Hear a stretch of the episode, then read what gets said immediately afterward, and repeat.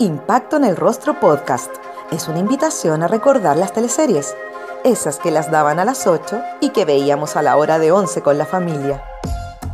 Mientras comíamos nuestro pan tostado con mantequilla, nos reíamos con el chamorro, disfrutábamos viendo Dalcahue, Humberstone o empatizábamos con Ariel Mercader.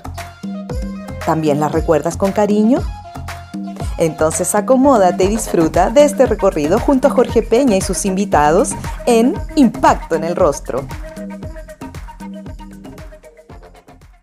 Es bien feroz lo que nos tocó vivir, yo creo que nadie se imaginó, como, como algunos muy mal dicen en otros casos, nadie lo vio venir, que, lo que, que el gran colapso iba a ser un virus que nos iba a devolver a todos para la casa y nos iba a poner en jaque nuestra manera de vivir en todos los planos me iba yendo a hacer una película al sur.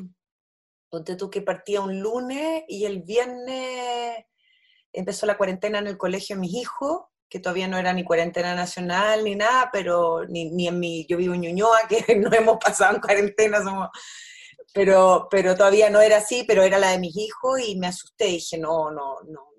Y ahí, bueno, empezamos a hablar con la producción y estuvimos todos de acuerdo en que había que frenar el proyecto.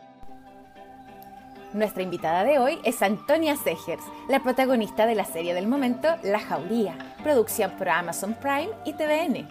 En teleseries debutó el año 97 con Eclipse de Luna. Sin embargo, logró gran notoriedad con su rol en Llorana, en donde interpretó a Margaret. ¿Qué relación tenía Antonia con Rapa Nui antes de la teleserie? Yo había vivido en la Isla Pascua, llegué de vivir en la Isla Pascua, viví el, el año 95 allá, y después hice Eclipse Luna, pero de repente alguien me dice, van a hacer una teleserie en la Isla Pascua. Yo creo que yo nunca había sido tan guatacayo en mi vida, o sea, yo me arrastré porque, porque además era un elenco, ya, ya estaba armado ese elenco, estaba súper armado, tenía tremendas actrices, tremendos actores, y no era un elenco fácil donde eh, fuera fácil entrar. Entonces yo dije, yo tengo que estar en esa teleserie, ¿cómo no voy a estar? Todavía tenía todo mi, mi estaba muy cerca de haber vivido ahí. Tenía una mamá en la Isla Pascua, tenía muchos afectos y tenía un amor inmenso por, ese lugar. Me había costado venirme, no había sido fácil, no había salido arrancando, todo lo contrario, había vuelto porque, básicamente por mi ser actriz, porque era muy joven y sentía que si seguía quedándome allá iba a perder como mi estudio. Yo terminé de estudiar y me fui allá, al tiro. Entonces, eh, hice todo lo que pude, sin, sin, sin nada, sin pasarme de las rayas, afortunadamente. Pero, pero llamaba a Vicente, yo creo que toda la semana diciéndole que por favor me hiciera un casting, que después me hicieron un casting, puede por favor, que por favor, que por favor, que yo tenía que estar en una teleserie en la Isla Pascua.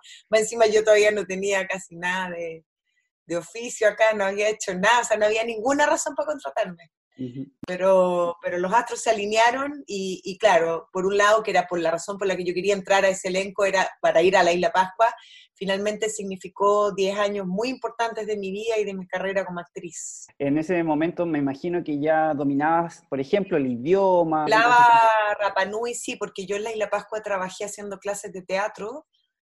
A, a niños de la enseñanza media y me contrató el alcalde y dentro del contrato estaba que yo tenía que presentar una obra para el Día de la Lengua Rapanui. Y yo ya, sí, estupendo, ya, y de repente como que me esa cosa que uno se va caminando y dice, pero ¿cómo voy a presentar yo una obra para el Día de la Lengua Rapanui si yo soy chilena? Me van a tirar piedras, no tomate, ojalá tomate, pero van a ser piedras. Y caché que me había metido en un manso forro, porque en el fondo si yo montaba algo para el Día de la Lengua Rapanui, tenía que ser algo en Rapanui, no podía ser algo en español y no podía hacer algo de otra cultura. Así que me metí a investigar las leyendas, que yo estaba rodeada de muchas viejas, siempre me contaban las leyendas de la isla, y monté dos leyendas en Rapanui. Entonces, claro, manejaba el idioma, manejaba la cultura muy profundamente, porque estuve muy como involucrada con ellos, con los rapas. Lo que no me era familiar todavía era ser parte de un elenco de teleseries y, y todo eso ahí me demoré más en enchufarme, porque lo primero que me pasó fue que yo quería entrar para ir a la isla. no tenía otra ambición que ir a la isla una vez al mes por trabajo.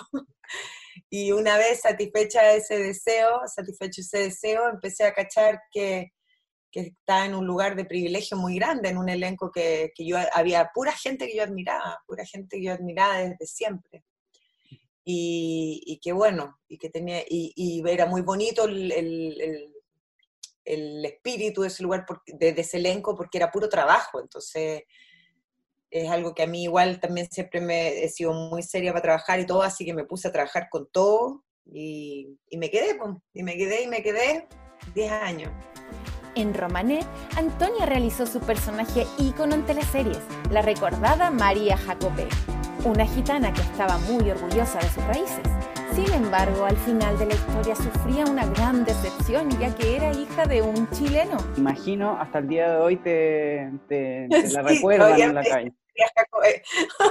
Fue como un despegue así muy luminoso en el trabajo, porque esa teleserie yo creo que es parte de la, no sé, de los espacios más luminosos de las teleseries en Chile, como que la gente la recuerda con mucho cariño porque la gente se sintió muy feliz viéndola. La gente tiene muy buen recuerdo, Romané, muy... pero no el recuerdo en la cabeza como de una teleserie buena solamente, sino que yo creo que era una teleserie que contagiaba como colores, belleza, eh, muchas cosas que la gente como que alojó muy bien adentro en su memoria. Te quiero llevar un momento específico de esta historia, eh, ya que en los últimos capítulos se descubre que tú eres la hija verdadera, ¿cierto?, de Yovanka y de Rafael Domínguez. Lo que yo me acuerdo es que nunca nos dijeron quién era la hija. A nosotros actrices uh -huh. jugaron con ese, nos enteramos, yo creo que casi con cuando nos tocó grabar, que entonces iba a ser yo muy poco tiempo antes, entonces eh, obviamente hicieron la paradoja que mi personaje era la más gitana, la, que nos, la, más como arraigada a las costumbres, la que más juzgaba duro cualquier maniobra que fuera como fuera de las costumbres gitanas y obviamente terminó siendo la hija, entonces se le cayeron, como se dice, los escupos en el ojo, todos.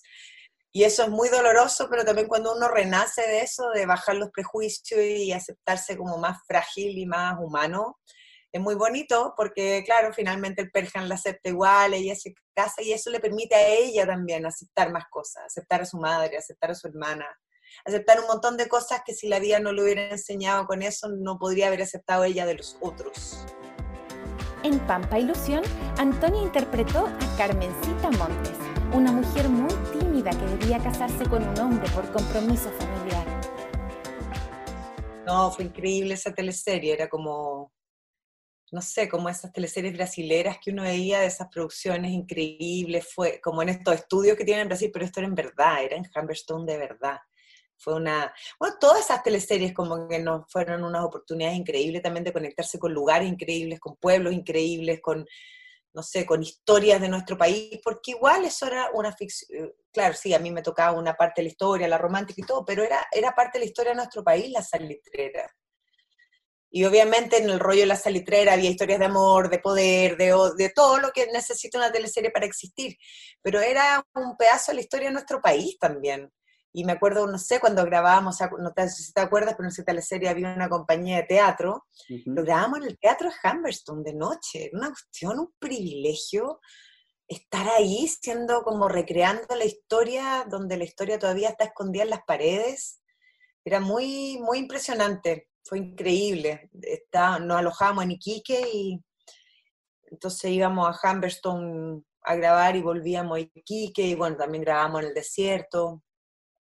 Fue, fue bien potente, fue bien potente lo que se hizo con ese pueblo, no sé, Vicente fue un, no sé, le, le, tengo mucha admiración por ese pedazo de la historia de las teleseries en nuestro país que él hizo, porque el nivel de la producción, lo que él hizo en ese pueblo, cómo restauraron las fachadas, cómo restauraron la plaza, el teatro, una, wea, perdón, una cosa increíble, realmente increíble.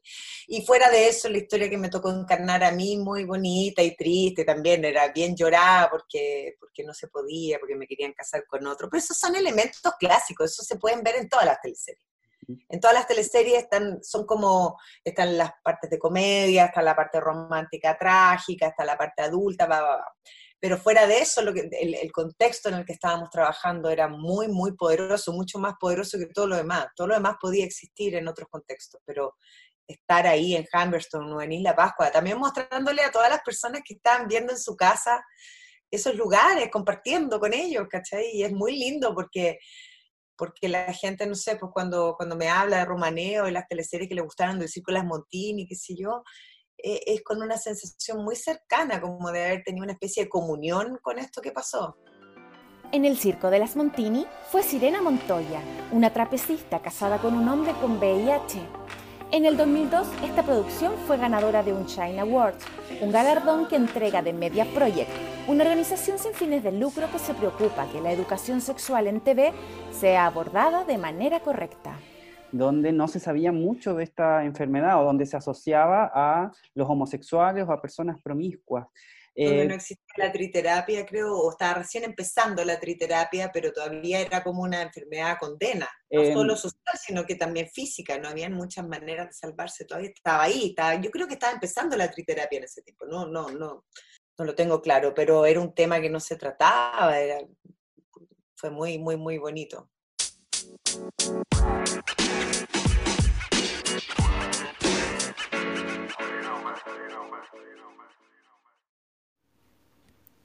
Yasai Vegan Sushi es un negocio familiar que se dedica a la alimentación 100% vegana. Ubicados en La Reina, funciona como delivery en las comunas de Vitacura, Providencia, La Florida, Las Condes, La Reina, Peñalolén y Santiago Centro. Los puedes encontrar en yasai.cl y en el Instagram arroba yasai vegan. Si tienes dudas o deseas hacer algún pedido, lo puedes hacer al WhatsApp más 569 41 39 1563.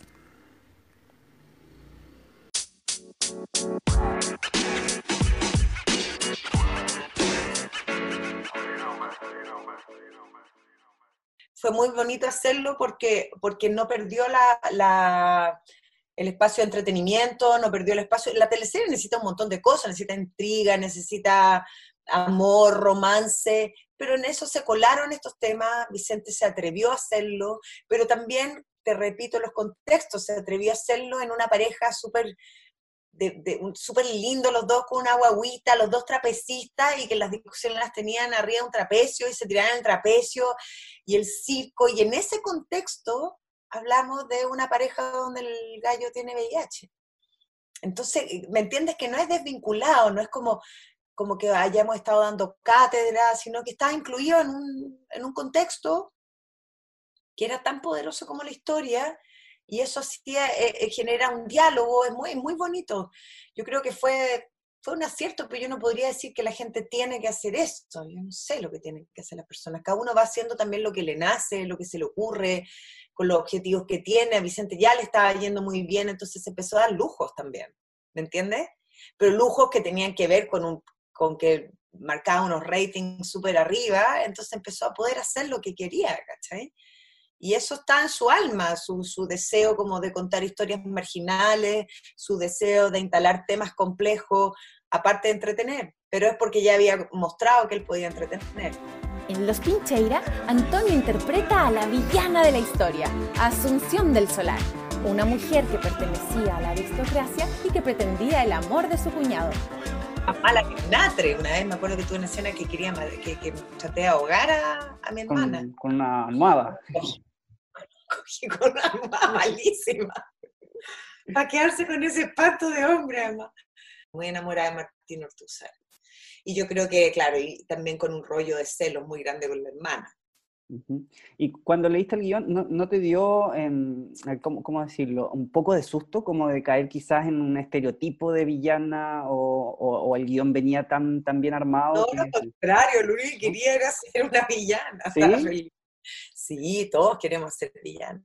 Eso lo hicimos con Pablo Núñez. Pablo Núñez era el encargado de vestuario, de los vestuarios de, de, esa teleserie, no sé cuántas más, pero de en esa nosotros nos volamos con Pablo Núñez, hacíamos unos gorros, yo me quedaba con él en el, en el, taller de, vestuario, le poníamos flores, pájaros, pájaros como de estos pájaros, así como le poníamos pájaros, él se voló también con este personaje porque ella tenía todo un rollo con Francia y supuestamente era como si fuera la moda y entonces inventábamos los vestidos y Pablo es un tipo pero demasiado talentoso y creativo, demasiado, ponerse en sus manos es, un privilegio, entonces fue muy exquisito porque los vestuarios como que armaban todo también.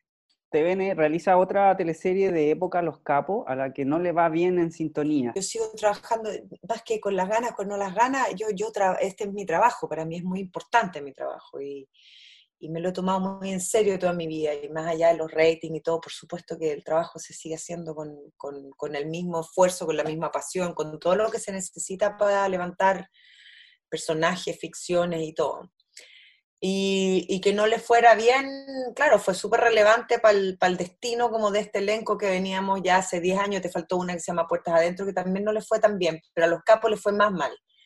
Y ahí como que se desgranó el choclo un poco.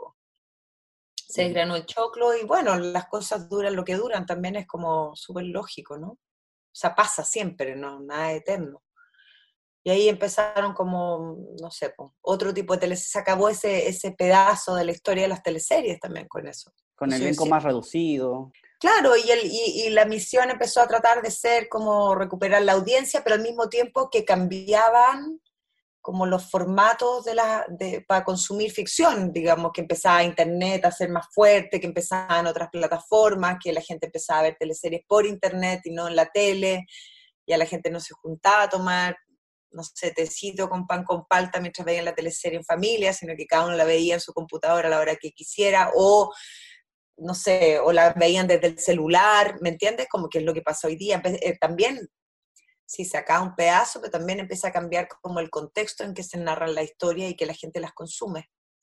Eh, Antonio, te quiero llevar a una participación especial que tuviste en una teleserie que se llamó Alguien te mira. ¿Recuerdas esta participación? Donde Rodolfi te mataba. Me hizo bolsa, sí. ¿Cómo fue para Me mataba. Te, pagaba, te pegaba con, una lámpara, creo, no, recuerdo. Qué buena memoria, sí, con una lámpara me forraba. Me dejaba inconsciente y después me tenía amarrada y ahí, porque a él le gustaba matar a las personas inconscientes, ¿no? Cuando yo abría los ojos y estaba consciente, ahí me sacaba el corazón. Intenso también, intenso, súper intenso. No sé si entretenido, terrible es como, es parte de mi trabajo, es como que a alguien no le guste, a un dentista le gusta sacar unas muelas y no otras, a mí me gusta toda, pero también hay, hay ciertas escenas que tienen costos, que cuesta más o que significan más cosas o que te cruzan de manera distinta. Y esa, claro, fue de una intensidad cuando él me pegaba con la lámpara, me acuerdo que parece que fue peor que cuando me sacaba el corazón o no, fue todo muy, intenso. Además, tampoco se, se, graba lineal. Entonces, un día me pegó con la lámpara, pero el día siguiente estábamos haciendo las terapias de grupo donde yo, mi personaje lo conocía. Estábamos súper contentos y el día subsiguiente estábamos caminando por el Tabeli y el día subsiguiente yo estaba amarrada a la cama, me sacaba el corazón, pero el día subsiguiente yo estaba en la morgue y así, pues es todo desordenado tu última teleserie, eh, Amar a Morir, que también es la última teleserie que hizo eh, TVN. En esta teleserie el protagonista tenía cáncer, al igual que la mm. guionista Bárbara Larenas. Déjame llegar, pena acordarme. Em, fue una teleserie donde yo, me, importó mucho a mí esa teleserie. Me dio mucha pena que, que estuviera tan maltratada por TVN, la verdad, porque porque una teleserie muy bonita, muy bien hecha y que significaba muchas cosas. Y tuve relación con la Bárbara, por supuesto que sí, porque hablamos, la verdad es que la escena, todas las escenas de, de Caco, que se llama el personaje Felipe Brown, que tenía cáncer, las escribió ella, muchas las escribió desde, el, desde las quimios, hospitalizadas, desde ahí las mandaba. Y a mí personalmente mi papá también estaba con cáncer, se lo habían encontrado como al mismo tiempo. Entonces estaba súper revuelta yo. Así, rebosando humanidad, la verdad. Revuelta quiere decir en una fragilidad humana muy, muy poderosa. Y creo que es una teleserie muy hermosa. Muy hermosa, muy bien hecha. Muy bien actuada por el Felipe también.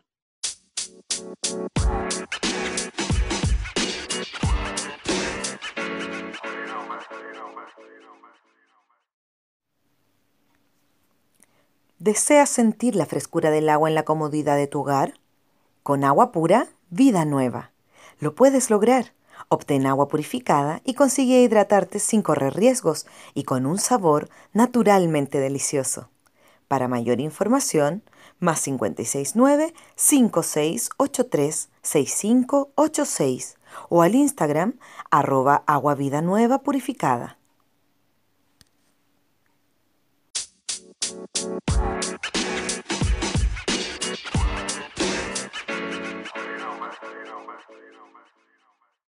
Por un lado, súper bueno que, todavía existe un canal que le vaya bien, no solo porque a un canal le vaya bien, sino que porque el, espacio de contar historias y que la gente las quiera mirar y que generemos ese diálogo entre los que las contamos y los que las consumen, eh, eh, es sumamente importante. Es como, además, yo tengo mi vocación puesta en eso.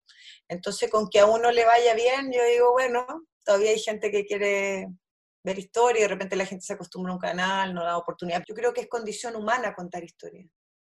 Desde, desde que el ser humano es ser humano, que cuenta historia, que se ficciona a sí mismo.